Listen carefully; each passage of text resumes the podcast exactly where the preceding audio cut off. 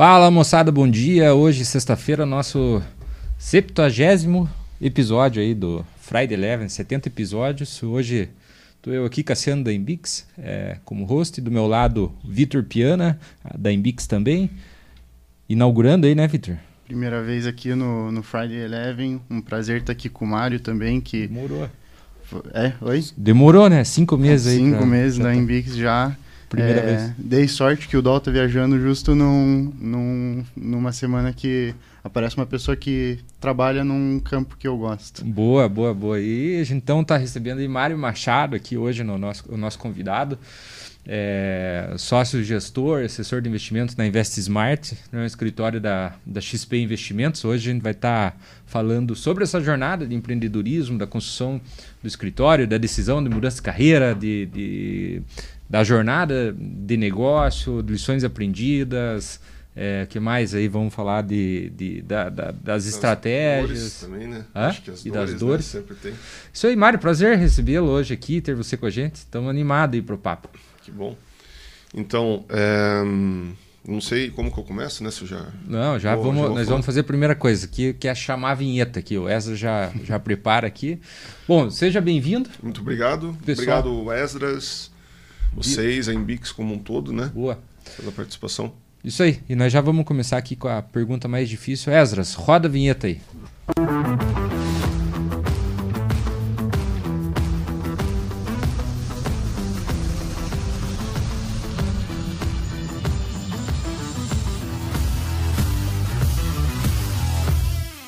É isso aí, isso aí. Pergunta mais difícil é quem é o Mário? Quem é o Mário Machado? É, o Mário, todo mundo tem essa pergunta, né? O Mário Machado já é um, um detalhe. Eu, a ideia da conversa nossa era justamente falar sobre jornada de empreendedorismo. E hum, eu pensei em resumir assim alguns pontos, né, de virada que são interessantes tanto para a questão de vendas quanto para a questão de investimentos. Então, é, logo cedo, quando eu era mais novo, eu ganhei uma caixa do chiclete ping pong. Uhum, vocês devem lembrar uhum. do Rei Leão. É, eu ganhei da minha madrinha e eu estava numa cidade interior. Peguei aquela caixa, não ia comer, conseguir comer tudo. É, coloquei um banquinho na frente da garagem da minha tia e tinha pesado jogando bola na rua. Uhum. É, comecei a vender. Né? Isso, acredito que devia ter uns sete anos de idade. Foi passando no, né, e durante esse intervalo sempre tive uma cultura muito de poupar. Uhum. Né? E aconteceu que em determinado momento, da, ainda da infância, posso dizer, eu tinha 100 reais Uhum. E uma tia minha morava, que morava no Paraguai veio para o Brasil. Na época, real e dólar era, era tava pareado, né? Uhum. Eu troquei 100 reais por 100 dólares, né? A, o resultado que eu tive depois de ver aquela valorização do dinheiro começou a me despertar muito sobre como era interessante isso. Uhum. E qual era a dificuldade que a gente tinha aqui na cidade, na verdade? Você não tinha conhecimento, né? Você não tinha fontes para beber né, de maneira mais adequada. E foi seguindo essa jornada. Eu continuei trabalhando, trabalhei por. A partir dos 15 anos eu comecei a trabalhar. Já por, trabalhei por sete anos como garçom, então uhum. carregava caminhão, né, fazia isso, várias coisas. Isso em que cidade que você estava? Tudo Ponta Grossa. Ah, estava aqui. Tá. Uhum. É, só que um detalhe, né? É, o garçom, garçom é, é era o cara que lavava copo, uhum, carregava as coisas. Então sempre foi acontecendo isso. Eu sempre fui poupando. E a minha primeira experiência que de fato eu fui ter com investimentos mesmo foi quando eu comprei meu primeiro CDB, que foi lá do Banco Sudameris, que nem existe mais. Uhum. Né? E era um CDB, acredito que vinha o papel assim, né? Sim. Era 70% do CDI, era poupança. Né? E na época também não tinha conhecimento e achava aquilo fantástico, né? Tava... Até porque quando alguém fala 70% de alguma coisa, você acha que é, que é muito bastante, bom, né? né? É. E na verdade é rendimento de poupança, e a poupança naquela época, inclusive, acabava sendo melhor por resultado líquido. Né? E não tinha esse conhecimento. Mas enfim, daí isso foi seguindo. Minha formação ela é em Direito, né? E hum, já no meio da faculdade eu passei num concurso público, né? E também passei na OB.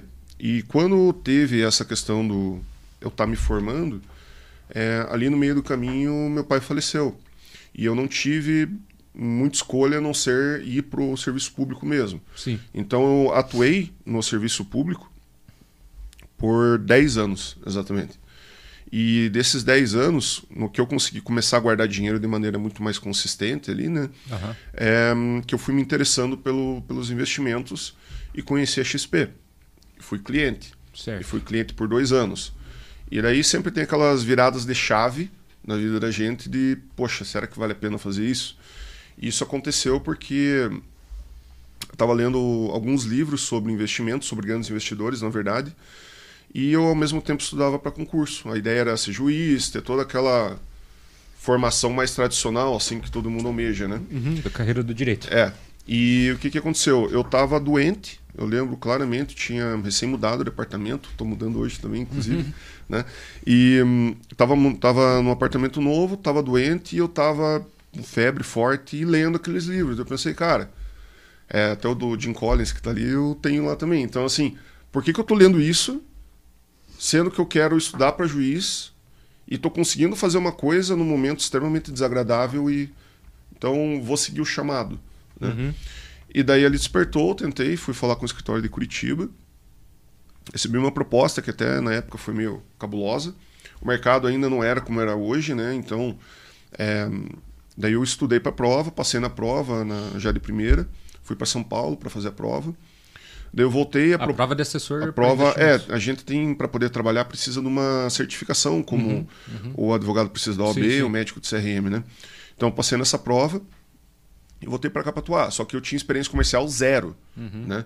Então, Uhum. Mas isso é atribuído ao escritório de Curitiba, daí ou não? é, eu fiquei três meses vinculado lá, Entendi. só. Então, e porque eu era cliente deles. Entendi. E daí a minha ideia, na época, né, a visão que eu tinha, e é uma coisa que eu sou meio contra hoje, era de eu poupar custos de corretagem. Essa que era a minha ideia. Era um bico, né? Então, eu nunca tive, nunca almejei, na verdade, é, tá, conseguir as coisas que fo- foram conseguidas, né? Então, de todo, toda a bagagem que eu tive é foca, faz o que tem que ser feito Uhum. e as coisas acontecem. E meio que foi assim que aconteceu. Então, eu fui trabalhando como funcionário público e fiquei com isso. Só que no primeiro ano, vou te falar, como assessor, devo ter fechado o primeiro ano ganhando 300 reais. Uhum. Tá? Então, no segundo ano, consegui 3 mil. E, e foi difícil. E isso foi é, acontecendo ao mesmo tempo. Chegou um determinado momento que eu resolvi, cara, é, vai, só que eu vou ter que dar um movimento mais forte. Uhum. Né? Então eu comecei a gravar vídeos no Instagram e foi por acaso também, que foi quando apareceu o Luan, me perguntou no Instagram, ah, Mário, como que o que eu preciso para trabalhar? E o Luan era filho de um cliente. E daí eu chamei ele para conversar. Eu estava recém montando um escritório, uma salinha pequena, Aham. né? E o Luan veio, largou o trabalho dele, se atirou para cá e começamos, né? E hum, as coisas foram andando. Ele me ajudou em praticamente toda a fundação do escritório como é hoje. Isso há quanto tempo, Mário? Tava Quatro anos. quatro anos. Quatro Ficou anos. dois, daí teve essa, esse momento que você viu que, bom, agora para crescer. Só que eu ainda não tinha largado. Entendi. Porque o, o trabalho ele não pagava conta. Uhum, A assessoria ela não se pagava. entendi. né? E esse é um grande, uma grande dificuldade que existe hoje para todo mundo. É, então eu comecei a tra eu trabalhava ainda como funcionário público e o Luan ia me ajudando com os clientes que eu tinha Certo. e foi escalando. E daí é, o que, que é? Acho que acredito que em basicamente todos os negócios existem as alavancas de crescimento e a expansão é uma alavanca de crescimento. Sim. Quando começou de fato a virada de chave foi quando eu comecei a contratar mais pessoas. Então a gente fez a contratação e eu segui por mais dois anos, mais ou menos, né, é, com eles, até que de fato eu peguei e pedi exoneração do, do serviço público Uhum. e ninguém sabia, na verdade, ninguém sabia, só o Lua sabia. Né, que eu era funcionário público e ainda cuidava de tudo. Uhum. Então, eu não tive vida por um bom tempo, porque eu tinha que organizar final de semana, Sim. tudo. E nesse, nesse intervalo, eu conheci o Dol, inclusive, é, ele me deu algumas diretrizes de gerenciamento Uhum. e produtividade que ajudaram demais, assim, para conseguir é, fazer as coisas andarem do jeito Fazer que andaram de tempo. Gestão de tempo, gestão de prioridade, GTD, tudo, legal. né? E até a própria questão dos follow-ups, que era uma coisa que ele fazia muito bem na época. Uhum. E daí foi crescendo. Só que na época também não tinham placares, né? A gente não sabia e era aquela coisa. foca no que tem que ser feito agora. E o que, que aconteceu nesse intervalo? A gente produzia igual uns cavalos e não sabia que tinha um resultado muito bom. Uhum. Né? E eu sempre achava, tá ruim, tá ruim, tá ruim. Né? E estimulando todo mundo, vamos fazer mais. Então, quando saiu o primeiro placar, é, foi até uma surpresa, porque nós ganhamos e, em Ponta Grossa, numa salinha de 30 metros quadrados praticamente, é, todos que atuam comigo hoje foram recrutados, todo mundo veio da faculdade, Uhum. ainda estavam fazendo faculdade. E hum, a gente, do nada, virou terceiro lugar nacional Uhum. dentro da empresa. Então, assim, na XP Investimentos existem várias marcas. A InvestSmart é uma delas.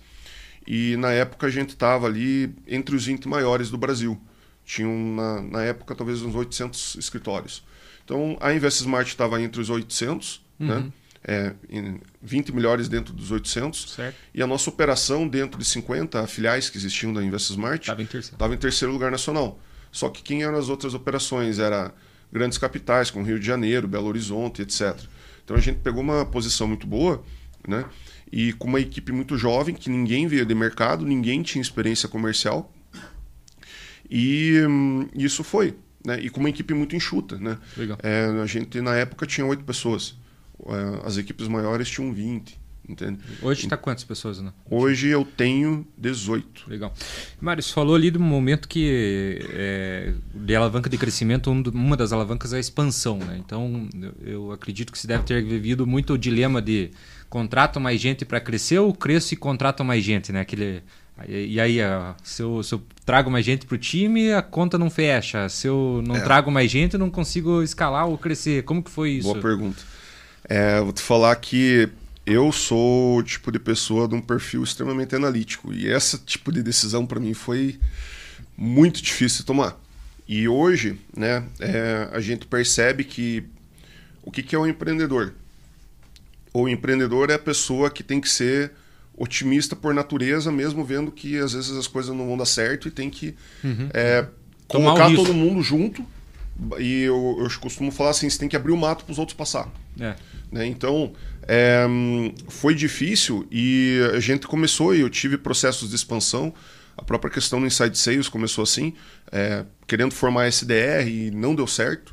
Né? Eu já acho que falo mais um pouco mais à frente. Boa. Mas assim, é, às vezes a gente tem que ficar naquela de eu dou conta, Uhum. vou dar um jeito. Fugir um pouquinho da planilha É, e... porque na planilha você vai ficar assim, poxa, se manter a taxa de crescimento total, tá, tá, tá lá na frente, então preciso contratar tantas pessoas. E é basicamente um cálculo de funil que você faz. E uma certa vantagem que a gente tem no nosso negócio é que eu tenho, eu não tenho um custo para contratar pessoas, um custo direto, porque não é uma modalidade CLT, né?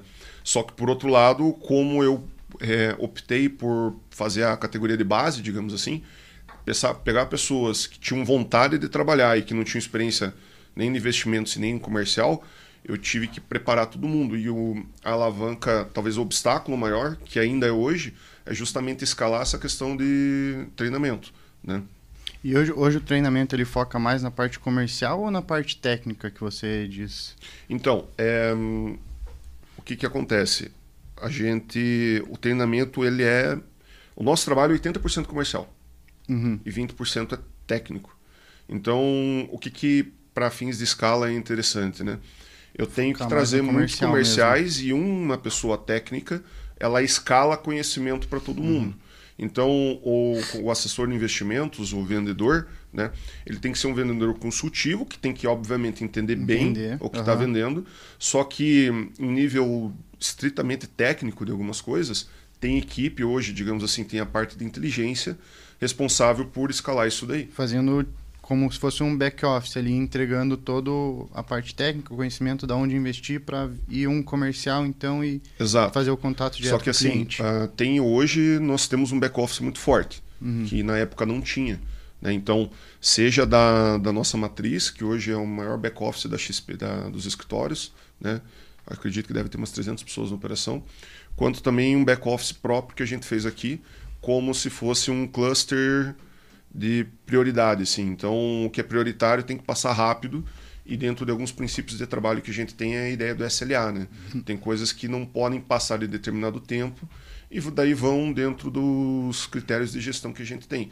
Mas respondendo a tua pergunta de maneira talvez mais objetiva, sim, sempre tive a decisão, sim, sempre fiquei na dúvida e sim, sempre teve algum momento, tem alguma coisa que acontece que você pensa, cara, foda-se, né? E vai. E hoje, inclusive, eu tô realmente num momento foda-se de novo, uhum. porque. De expansão. De expansão. É, a intenção é recrutar muitas pessoas uhum. até agora o final do ano. Tem mais uma meta para junho, não vou entrar nesses detalhes, mas, por exemplo, é, para a semana que vem estão programadas 25 reuniões de contratação. E daí, é, e outros problemas de escala que a gente tem. Para eu conseguir fazer expansão, né? É, e eu preciso de pessoas por conta de questões de autogerenciamento, que eu preciso que as pessoas tenham, uhum. é, é difícil terceirizar isso. É difícil passar para um headhunter isso. Então, também foram traçados clusters, dependendo dos perfis que a gente recebe, ou vai para um headhunter para fazer uma triagem maior, ou vem direto para mim. Só que a cara do negócio e aquela, aquele sangue no olho que a gente quer nas pessoas, às vezes o headhunter que está lá no Rio de Janeiro, ele não vai conseguir ter essa visão. Uhum. Então, ainda acaba ter, é, centralizando isso em mim. Entendi. Legal. A história do, dessa virada de chave ali foi basicamente, é, você falou em quatro anos, dois que você pediu exoneração, basicamente? É isso? Não. Desoneração vai fechar dois anos agora em agosto. Legal. Isso, é, o escritório, enfim, agora você está passando um novo momento de crescimento, de expansão e, e é, um pouquinho antes aqui você estava falando que agora a gente saiu num, numa, é, num novo posicionamento de, de, de ranking dentro da, da, da Invest Smart. Então, assim, de histórico, né? É, lembrando os, o, as condições que a gente tem, né? Interior, é, equipe jovem, uhum. É, média 24 anos de idade, maioria vinda da faculdade, e sem experiência em qualquer sentido. É, em 2021, é terceiro lugar nacional, como melhor operação da Invest Smart. Em 2022, terceiro lugar nacional, como melhor operação da Invest Smart. É, agora, em 2023, ainda é um resultado parcial, mas nós estamos no primeiro lugar nacional agora. Maravilha. Tá? É, só que daí tem um detalhe, eu não posso dizer que tipo eu sou responsável por tudo, porque eu tenho equipe e o meu papel é muito mais é, direcionar, estimular, motivar uhum. e dar alinhamentos. Então, sem eles não teria como ter esse resultado. E desse ranking parcial de agora, inclusive, é, em 2022, só para você ter uma ideia, o melhor assessor de empresa daqui, tá? Da empresa inteira. Estou falando de quase mil assessores. Legal. É, daí, no ranking dos top 50 desses mil assessores, segundo, terceiro eu, eu, talvez eu erre se eu falar agora, mas eu acho que o 12 e o 18 melhores assessores da empresa também são como, daqui. Como que eles são avaliados na prática total de, de, de ativos sobre gestão, sobre rendimento? Que, qual que são os critérios Tem, que eles acabam? Basicamente assim, Crescimento? Assim, eu tenho o NPS, que é satisfação de cliente. Legal. Eu tenho para os assessores. Eu tenho captação, que uhum. é a conta de recursos que trazem. O ROA, que é a quantidade de receita que consegue se gerar dentro de uma carteira e são basicamente esses três, três pilares. Né? Daí tem algum então, indicador outro. O cliente está satisfeito, está trazendo recursos para dentro e mantendo uma boa rentabilidade ali do recurso do cliente. Isso, e eu vou te falar uma coisa, que até um, um indicador muito claro que a gente tem. O cliente que está satisfeito, ele é automaticamente o cliente que gera mais receita também. Tá? É, e vice-versa, né, cara? Se ele depende, porque em todos os mercados nós vamos ter profissionais e profissionais. Então tem profissional que quebra o cliente. Tá? Então nossa intenção muito longe vai ser disso. Né? Uhum. Como ninguém veio de banco, ninguém veio do mercado, o que, que acontece? A filosofia que a gente trouxe foi sempre de é, eu preciso agir como assessor, mas como se fosse um investidor mesmo. Então a, a forma que a gente vai conduzir as coisas sempre vai ser nessa linha. Entende? Então alguma, alguns tipos de comportamento acabam sendo é, inconcebíveis. Legal. Né? E o cliente satisfeito ele tem um ticket de receita maior, obviamente. E o cliente satisfeito, ele também, pensando um pouco de processo pós-venda, ele vai ser a pessoa que vai mais indicar. E quando a gente pensa, por exemplo, lá no CAC, né? Uhum. Eu tenho um cliente satisfeito, baixa muito o meu CAC. Sim, né? sim. E aumenta também o meu LTV. Uhum. Então, tem todo um processo para você conseguir trabalhar isso dentro desse mercado, né? Legal. Mário, eu, você falou que o pessoal que você tende a contratar é saindo de faculdade. É, uma dúvida que surgiu é, esse pessoal mais novo ele não gera uma certa insegurança para o investidor, pro, pro investidor, para quem você prospecta, por ver que é uma pessoa muito jovem ali é, fazendo esse contato com ele? Vou te falar que assim, é, e isso todas as pessoas que eu estou contratando hoje vêm com essa questão, mas ah, eu sou de fora, vou trabalhar remoto tem essa dificuldade. Eu falei, cara, na época que eu comecei a trabalhar, que hoje você abre uma conta em dois minutos. Uhum. Eu tinha que fazer formulário no papel, pegar assinatura, digitalizar, o cara assinava com assinatura diferente, tinha que voltar tudo, então era muito mais difícil. E na época eu era uma pessoa que trabalhava durante o dia, no intervalo conseguia encaixar uma reunião, andava com o terno no carro, né? Uhum. E um, daí eu trocava de roupa, assim. E eu lembro muito claramente que eu tinha meu carrinho lá, velho e tal, achava que isso era um problema, é, não tinha tanto traquejo para falar e tinha, na época, o principal concorrente estava andando com um carro importado. Daí aquela questão da insegurança toda hora mexia com a gente. Pesava um pouco. Pesa demais.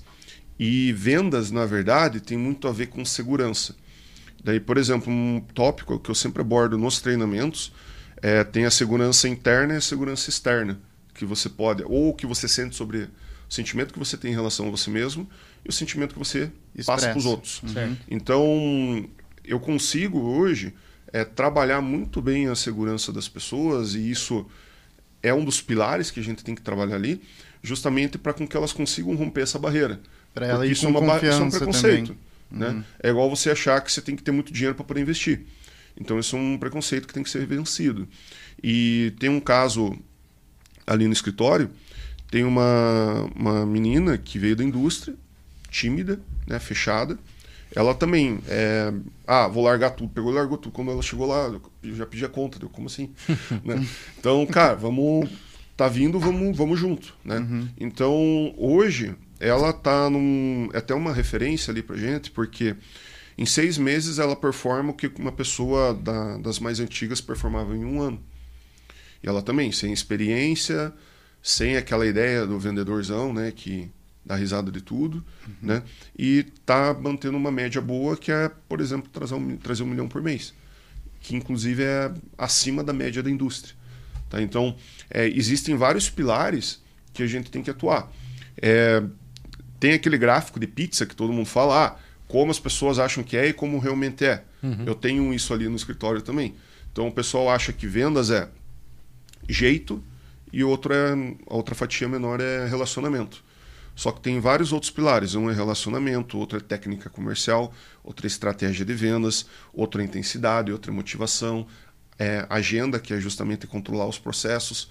Daí tudo isso tem que ser trabalhado. Claro que se eu conseguir ter todo mundo com nota 100 em tudo, eu vou ter lá as pessoas ideais. Só que a gente nunca vai ter todos os pontos equilibrados. Uhum. Cada um vai ter sua característica e o papel como gestão, como liderança, é justamente você conseguir ponderar isso daí, identificar o que a pessoa tem de vantagem né? e de melhor habilidade e impulsionar isso. Entendi. E essa prospecção que vocês fazem com os clientes, ele, ela é. Como que vocês fazem? É um, um investidor de vocês que já tem uma conta com vocês recomenda para amigo? Vocês fazem é uma prospecção fria ali, uma cold call, entram em contato? Como que vocês fazem isso? Como que é o processo de prospecção tá. de vocês então, hoje? Eu contar outra historinha então. E também, né, puxando a dá, gente dá tá... para puxar o tema, né? O Insight Sales, é. justamente. É. Pré-pandemia, como, como que eu fundei a operação? Era café, pão de queijo e bater na porta. Uhum. E hoje chamam isso de back to the basics, né? Uhum. Então eu comecei assim. É, eu nem tinha dinheiro para fazer marketing digital. Então depois que começou, eu comecei a montar a operação de mídias sociais e lá em 2020, 2021 era bem incipiente ainda e veio a pandemia. E qual que foi o problema de expansão, por exemplo? Eu tinha recém contratado uma Maga 6, né? E, pô, veio a pandemia, como uhum. que vamos abordar? Da onde que vai tirar cliente agora, né? Ninguém quer ter contato físico. Então, aquele trabalho começou a ser desenvolvido e eu comecei a replicar o modelo que eu usava é, físico, digamos assim, no digital. Então, é, nós fomos desenvolvendo as campanhas, isso foi gerando leads, e meio que na experiência, e o, não, não existe uma metodologia certa como vendem, e cada caso vai funcionar de maneira melhor. Então você vai corrigindo erros. E a gente foi trabalhando isso.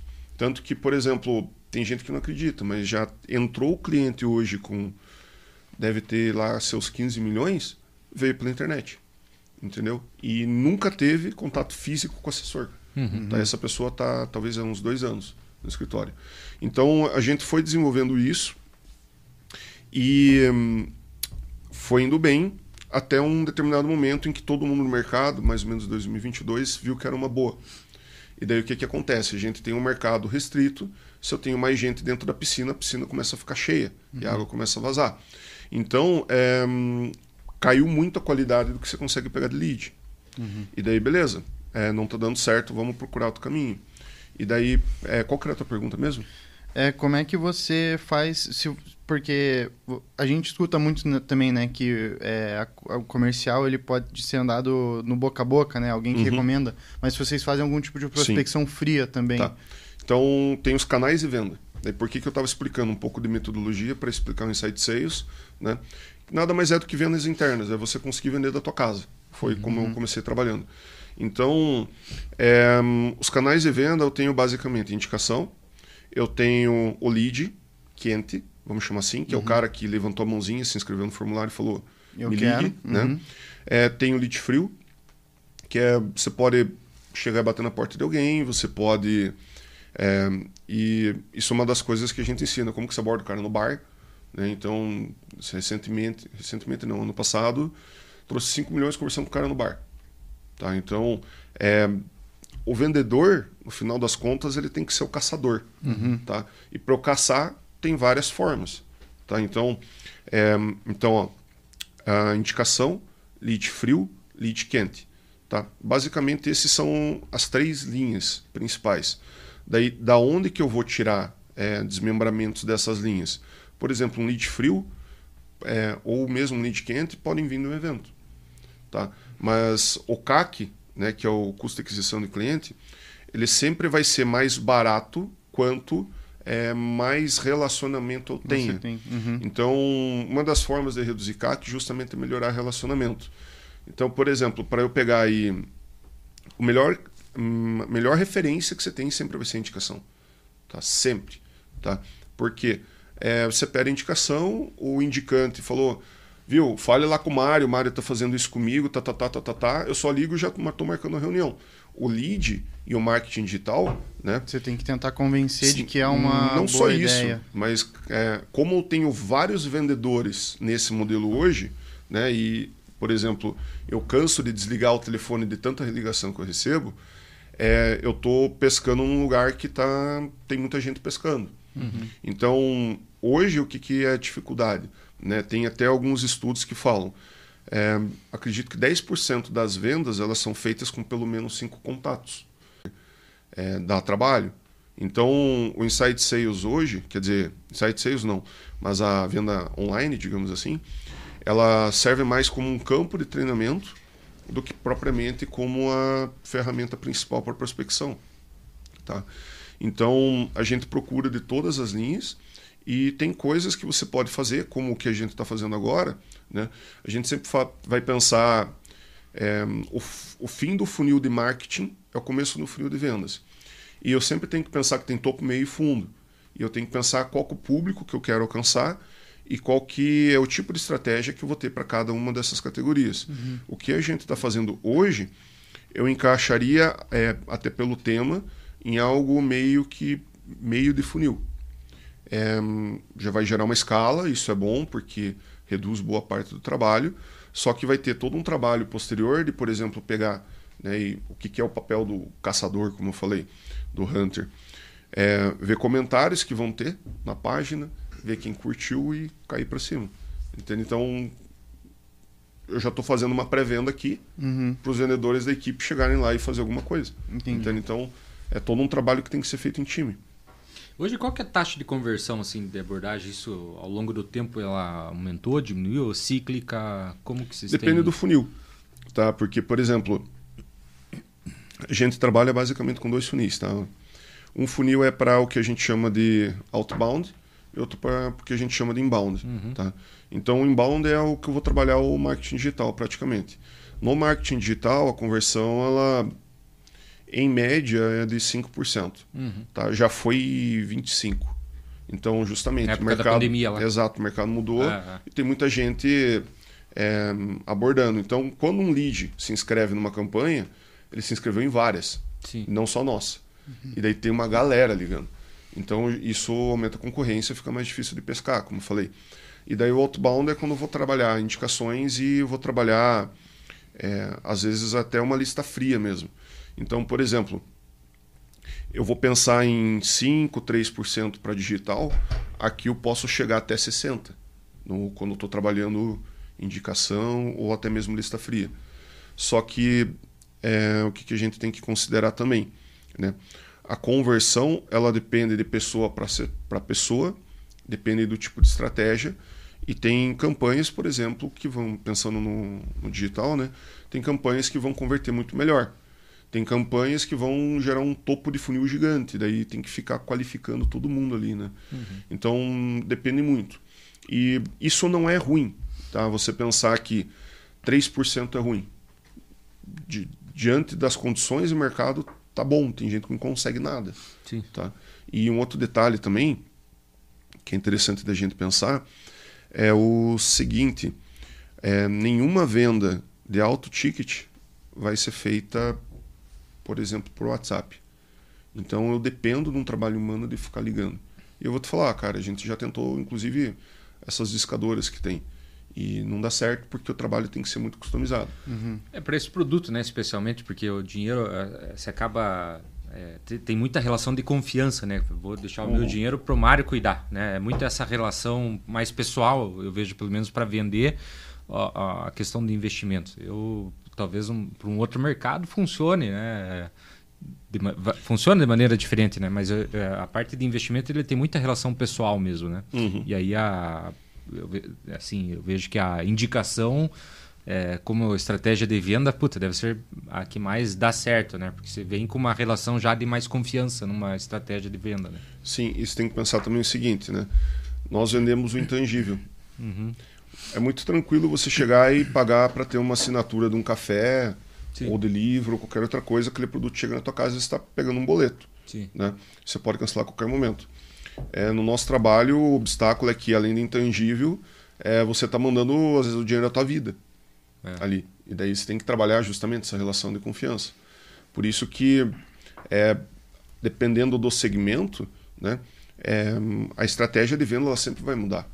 Né? Tem indicadores que, vamos supor, um modelo de varejo vai observar e que a gente talvez não observe. Uhum. Entende? Legal. E talvez para quem não, não saiba também é bom explicar, você pode oferecer quais tipos de serviço.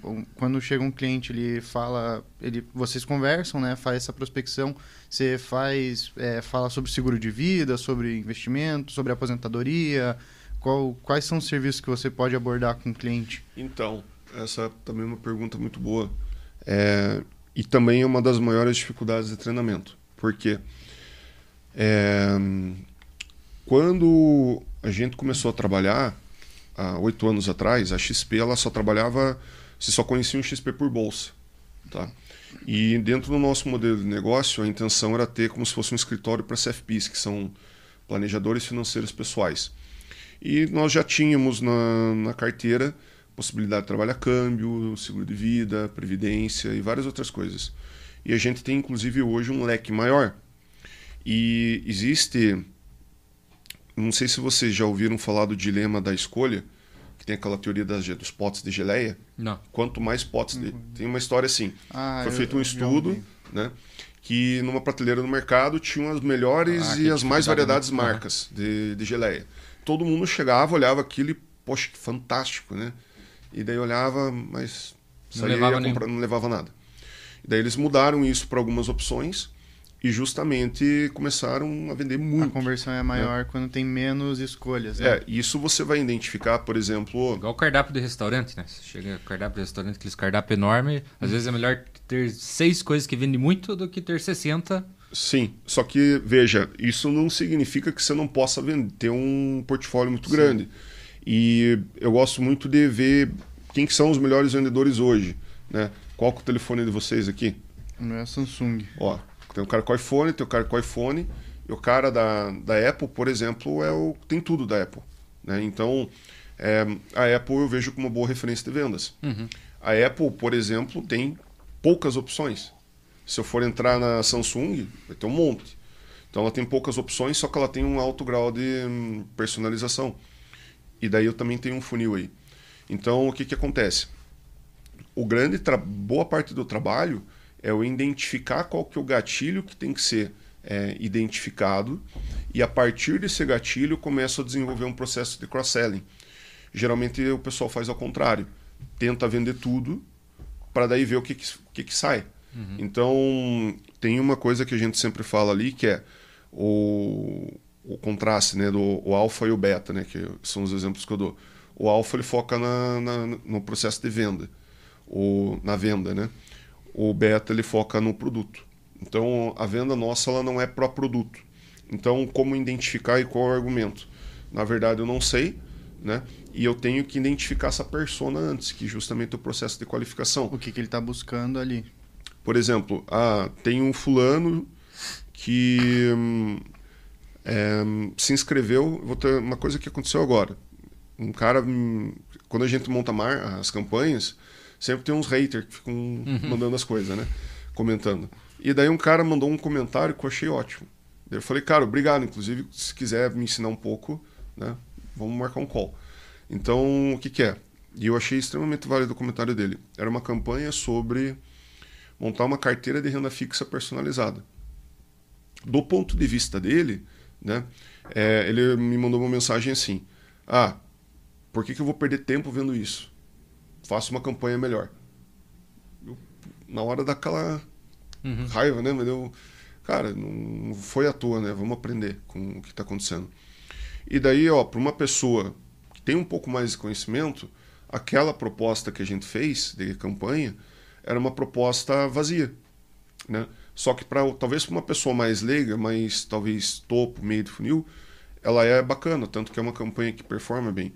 Só que daí perceba, é, esse a proposta que eu coloquei, o conceito que eu coloquei, traz uma persona é, talvez mais leiga uhum. e não necessariamente que tenha menos recurso. Né? E com base nessa, nesse indicativo, eu tenho talvez três, quatro linhas argumentativas para desenvolver o processo de venda. Então, para cada situação, para cada persona que a gente identifica, uhum. já existem algumas linhas argumentativas que a gente trabalha. Né? Então, é, no comercial, o que, que você vê na maioria das vezes? Qual que é o script? Sempre tem isso. Qual que é o script? O que, que eu falo? E a gente não trabalha com script. Eu costumo falar assim: existem peças do quebra-cabeça e cada uma você vai ter que pegar e ver qual que é que você vai ter que usar. Mas eu não vou ter, saber te dizer a ordem, quem vai ter que dizer é o cliente. Uhum. Por isso que o teu foco tem que estar no cliente, no processo de venda, em vez de focar no produto. Porque as, pe as pecinhas você tem que ir encaixando. Inclusive, uma dificuldade muito grande é, que eu tive né, no começo era de querer seguir muito a risco as coisas. E eu fui treinado dentro do modelo comercial que é o da Prudential, que eu acho que todo mundo conhece, né? uhum. né? E é um modelo assim, é uma máquina de moer carne, cara, o que uhum. ali vende. Só que não funcionava aqui, não funcionava comigo. Então a gente começou a trabalhar o processo de venda de uma maneira mais é, assíncrona, né? não síncrona uma cronologia certa, e isso foi funcionando e fluindo muito bem. E a gente chega nesses indicadores aí de conversão, por exemplo, que a gente tem hoje. E como que foi a, a essa estruturação, né? Estamos abrindo a cozinha aqui do Mário, né? Mas a parte da, da estruturação da, da desse, né, de funil de venda, de identificação de persona, de abordagem, a adoção de um CRM para gerenciar, porque daqui a pouco você começa a ter uhum. quantidade de lead grande. Como que foi? É, é, é, Esse puta, processo? Chegou, é, chegou a hora de ter, contratar aqui um CRM, chegou uhum. a hora da gente definir quem são nossas personas. É, eu vou te falar assim, ó, que tudo foi na raça.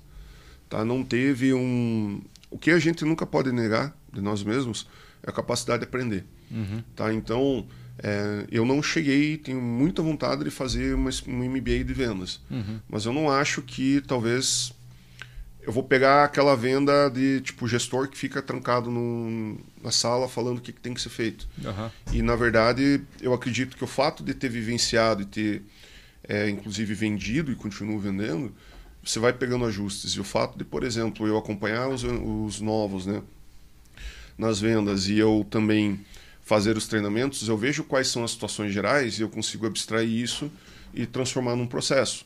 Então, as personas é, no começo, o que, que era? Lá atrás, ah, é, desbancarizar o brasileiro, né?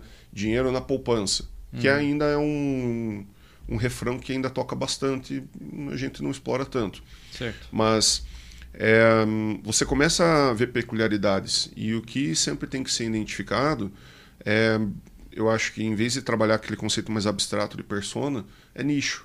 Qual que é o nicho que eu quero? Eu quero startupeiro, eu quero médico, eu quero empresário. E eu só vou entender essa persona para de fato montar um processo se eu vivenciar isso também. Uhum. Então, hoje, como empresário, como executivo, eu entendo quais são as minhas dores. E as minhas dores, é, às vezes, numa conversa de bar, você identifica, falando com outros empresários, quais são. Poxa, tem um caminho comum. Então, quando eu começo a pegar essa, essa interseção das coisas, que eu começo a identificar quais são é, como que eu posso otimizar alguns processos. Legal. Tá? Daí o CRM, o que, que eu vou te dizer? Eu fazia tudo no caderno, era aquela coisa. E no Excel também não é uma ferramenta legal. E justamente o DOL foi um ponto de virada para mim, porque eu comecei a indicação dele na época foi o Trello e o Google Agenda. Uhum. E essa metodologia a gente usa até hoje, tá? Que é o Kanban. Então, eu fui testando né, ferramentas, passei por cinco CRMs né, e é, foi instintivo, né, porque eu consigo gerenciar mais dados, eu consigo programar as coisas, eu consigo classificar dados. Você passou por né? cinco CRMs porque foi vendo aqui esse não não, não funcionava. e tal. E daí você começa com aquela coisa, né? Ah, vou pro gratuito. Daí você começa a testar o gratuito, daí já não consegue fazer isso, não é, consegue fazer é. aquilo. Daí você tá num bom, daí você, ah, esse aqui tá mais barato, vamos tentar economizar. E tem coisa que não vale a pena economizar. É.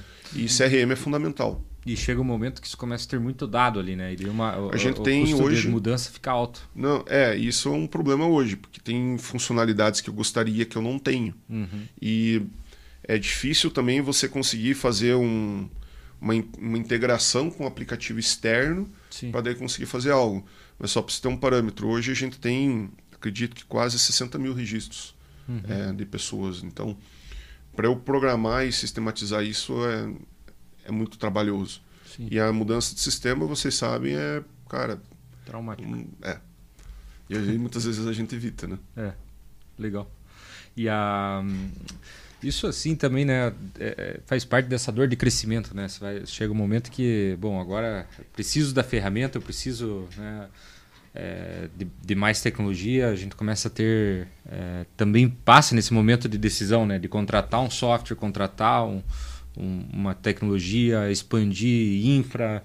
É, também volta lá naquela planilha igual da decisão, né? De, de contratar mais gente para crescer ou é, são, são fases aí, mas eu gostei muito, você falou ali da, né, do, do, do, empreendedor, né? Liga muitas vezes o foda-se, mas ele tem que abrir o, o, o mato ali para a pessoa ir passando, né? Então uhum. tem, que, tem que tomar risco, né? No final do dia, toma risco, se, se mostrou aí, é, enfim, já com a tua própria história, né? Da, é, de um concurso público para ir para o empreendedorismo de maneira é, com cautela, né? Foi construindo e, e, e trazendo.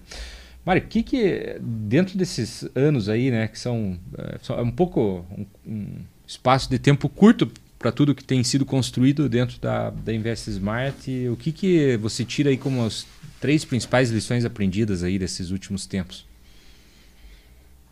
Hum, é, gente é um é fundamental para tudo, tá? Seja uma empresa de software uhum. né, seja para uma indústria. É, são pessoas que movem o trabalho.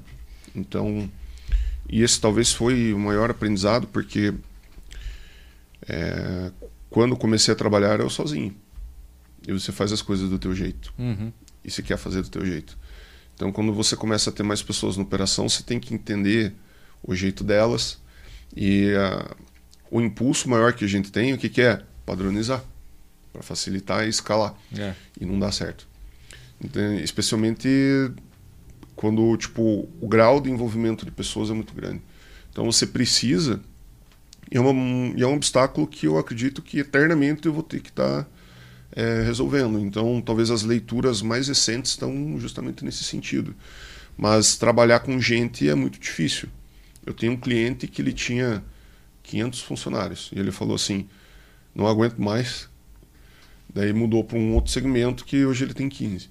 Mas daí tudo bem, cada negócio vai ter sua peculiaridade, sua margem, etc. Mas a, o crescimento ele sempre vai vir com gente, né? E vendo, por exemplo, tem uma teoria, uma colocação que eu gosto bastante que é o seguinte: como que você ganha o jogo de xadrez? Você ganha um jogo de xadrez ocupando as casinhas, né? E ocupando a casinha para com que o outro não ocupe. Uhum. Então, para justamente conseguir fazer expansão, eu preciso de gente. Não só por questão de ocuparem as casinhas, mas por questão de, de capilaridade. Até por isso das metas de crescimento e expansão desse ano, né? É, justamente, é, se eu tenho, se eu ocupo uma posição, eu dificulto, né? A, com que o concorrente ocupe. Uhum. E se eu, por mais que eu tenha um posicionamento bom, estou, digamos, consolidado no mercado, né? Sempre vai vir alguém melhor, sempre vai vir alguém mais competitivo. E a gente tem que estar tá sempre crescendo e trazendo mais gente para com que é, eu gere outras barreiras de mercado. Né? E por mais que eu esteja consolidado também, pode ser que um concorrente lá do Nordeste ou um concorrente indireto de outro segmento comece a aparecer. E daí às vezes você não está preparado. Então, o crescimento, eu lembro uma vez uma frase que me falaram muito cedo, e na época eu nem tinha vivência de negócios, não entendia que era o seguinte: empresa que não cresce morre. Então a gente sempre tem que estar tá crescendo e pessoas é a base fundamental de todo o negócio. Uhum. Por mais que a gente negue às vezes achar que a metodologia é isso, aquilo, né? Claro que isso faz diferença, mas é pessoas é, é o pilar de tudo, tá? Daí, esse é um talvez o maior aprendizado. O outro aprendizado é a questão de que, que são os valores da Invest Smart hoje, né? Garra, resultado, é, gente e leveza. Né? Então, eu posso colocar que essa questão de leveza é um aprendizado muito importante. Eu sempre fui, ainda sou e tento me regular, porque eu sou uma pessoa muito caxias uhum. do processo, do certinho, de né, tudo, tudo na caixinha. E tem coisa que às vezes não vale a pena ter todo esse trabalho. E hoje, é, inclusive fazendo a mudança, é, lembrei de uma frase que me falaram: tem gente que fica se apertando em, em espaço largo. Uhum. E o Caxias, né, essa questão de querer ter muito processo, faz isso. Você tem tipo margem para trabalhar e fica se incomodando com detalhe que não é absolutamente inexpressivo né, para o momento. Então, essa questão de leveza, a questão de você conseguir é, relevar as coisas, né? E aplicar muito a questão do Pareto, né? O que, que de fato é gatilho, é uhum. a alavanca de negócio para valer a pena se debruçar. Então, por exemplo, o processo de expansão, que da maneira que eu estou desenvolvendo hoje, é, na minha cabeça o que, que eu tinha que fazer? Desenhar tudo, criar todos os organogramas. Eu pensei e fiz o contrário. Dane-se, vamos chamar a gente. Uhum. Quando começar a dar problema é quando eu tenho que corrigir. Uhum. Então agora, beleza, estou precisando de algumas automações, alguma coisa assim, porque de fato está funcionando, né? E toda empresa, né? Ela tem um detalhe que é o seguinte: é, você precisa ter dinheiro, você precisa de venda. Não adianta você ter um, uma ótima gestão financeira, você não tem dinheiro entrando. Então é muito comum a gente colocar a carroça na frente dos bois. Então ter essa essa percepção, essa leveza de às vezes não querer se apegar tanto à técnica, né, é muito fundamental. E em vendas também. Né, se você querer ser muito técnico na venda, você também não vende. Uhum. Então, posso dizer que esses dois detalhes são talvez os maiores aprendizados. E falando de gente, né, é, nós precisamos identificar as pessoas que têm um fit cultural. Tá? E isso ajuda demais. Você pega uma pessoa desenquadrada e você não vai conseguir enquadrar ela. E isso, uma pessoa que às vezes não está enquadrada, ela custa muito caro na operação.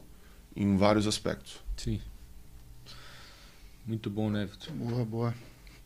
A questão de leveza, né? Você falando, o mercado financeiro em si é pesado. É pesado, né? O pessoal que trabalha no mercado financeiro é, fica normalmente longe de uma leveza, né? Então, é, poder trazer isso e contornar isso é, é, legal. A outra parte que, assim, vendo é, é de uma percepção minha, né?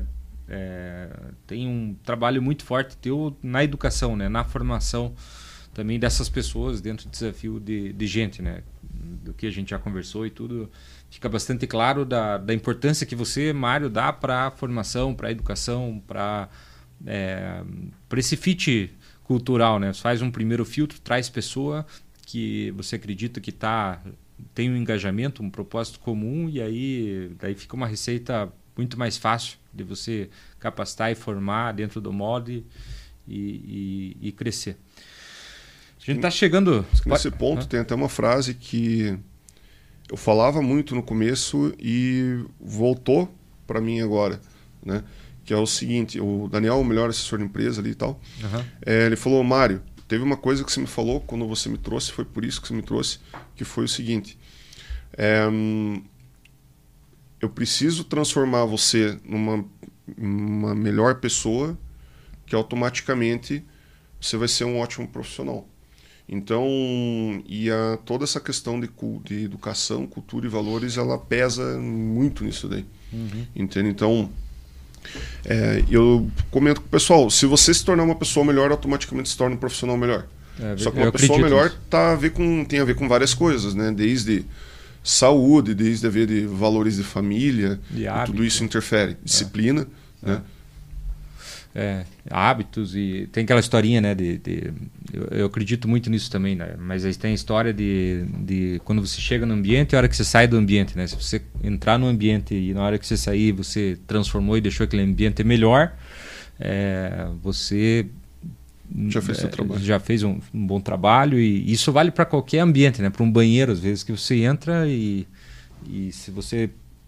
Você pode ter três opções, né? Deixar o banheiro pior do que você encontrou, manter ele igual, ou né, espirrou uma água, já aproveita e passa um papelzinho além da, da, do que você espirrou na pia e você entrega um banheiro melhor do que quando você saiu, né? Isso vale para para empresa, vale para família, vale para negócio e, e, ter esse valor como pessoa reflete muito, né? Se transforma uma pessoa melhor, se transforma um profissional melhor, teu ambiente fica melhor e aí a conspiração fica a teu favor, né? Para a prosperidade de muita coisa.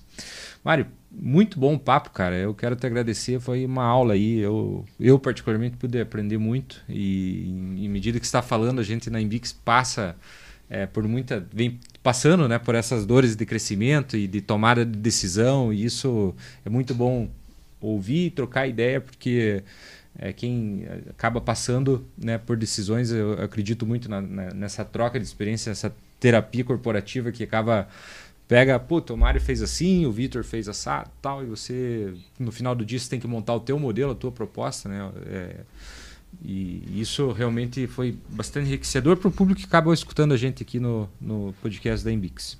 É, acho que é muito bom ver que as coisas elas acabam se conciliando um pouco no que a gente vê na Embix, com o que o Mário tá, falou hoje, é. com outros convidados também. Então, realmente uma aula que a gente teve hoje. Isso aí. Obrigado, agradeço a presença, a oportunidade de compartilhar um pouco, né? Tudo isso e quem quiser conhecer mais da, Invest Smart, para não precisar ficar te ligando também, né, Mário? Só aqui no podcast foram quatro vezes aqui o Mário desligando ligação aqui. Né? Mas assim, ó, é... a gente tem um escritório aqui do lado, né, na Balduino Táxi Ficou lindo, inclusive. Lindo escritório. Valeu, temos que fazer um churrasco lá, inclusive, é, né? Tá é devendo? Verdade, já furei uns dois. Mas assim, a, a gente tem um escritório, né, e a gente centraliza toda a comunicação num telefone só. Legal. Daí a partir dali, deixa eu até ver que eu nunca lembro o telefone, não vim preparado para isso, mas a gente sempre vai centralizar ali, dependendo do tipo de demanda, a gente vai direcionar. Seja por questão de especialidade, por exemplo, é, produtor rural, né, empresário, médico, né, ou algum tipo de demanda, às vezes até mais complexa. Uhum. Né? Então, até para quem está ouvindo, que queira investir ou que queira trabalhar no mercado, né? O telefone é 42, né? 991 22 6607. Tá? E tem a minha página também, que é marioifemachado.com. Daí lá tem formulários, daí é só se inscrever que a gente marca uma conversa. Maravilha. Mário, valeu, obrigado pela, pela participação aí com a gente no, no podcast. Foi realmente uma, um super papo e muita coisa bacana e legal sobre empreendedorismo, negócio, carreira, é, vendas, né? Que é uma puta habilidade aí de vendas. Acho que é um, um quem não se imagina trabalhando com vendas tem que aprender a saber vender porque é habilidade vale, básica. É Isso o GPT não não, não faz, né? É, não é vai roubar o trabalho do assessor de investimentos. Isso. Maravilha, gente. Obrigado aí pela audiência. É, Sexta-feira que vem a gente tá novamente, 11 horas, podcast da Embix. Valeu, gente. Um abraço. Até a próxima. Valeu.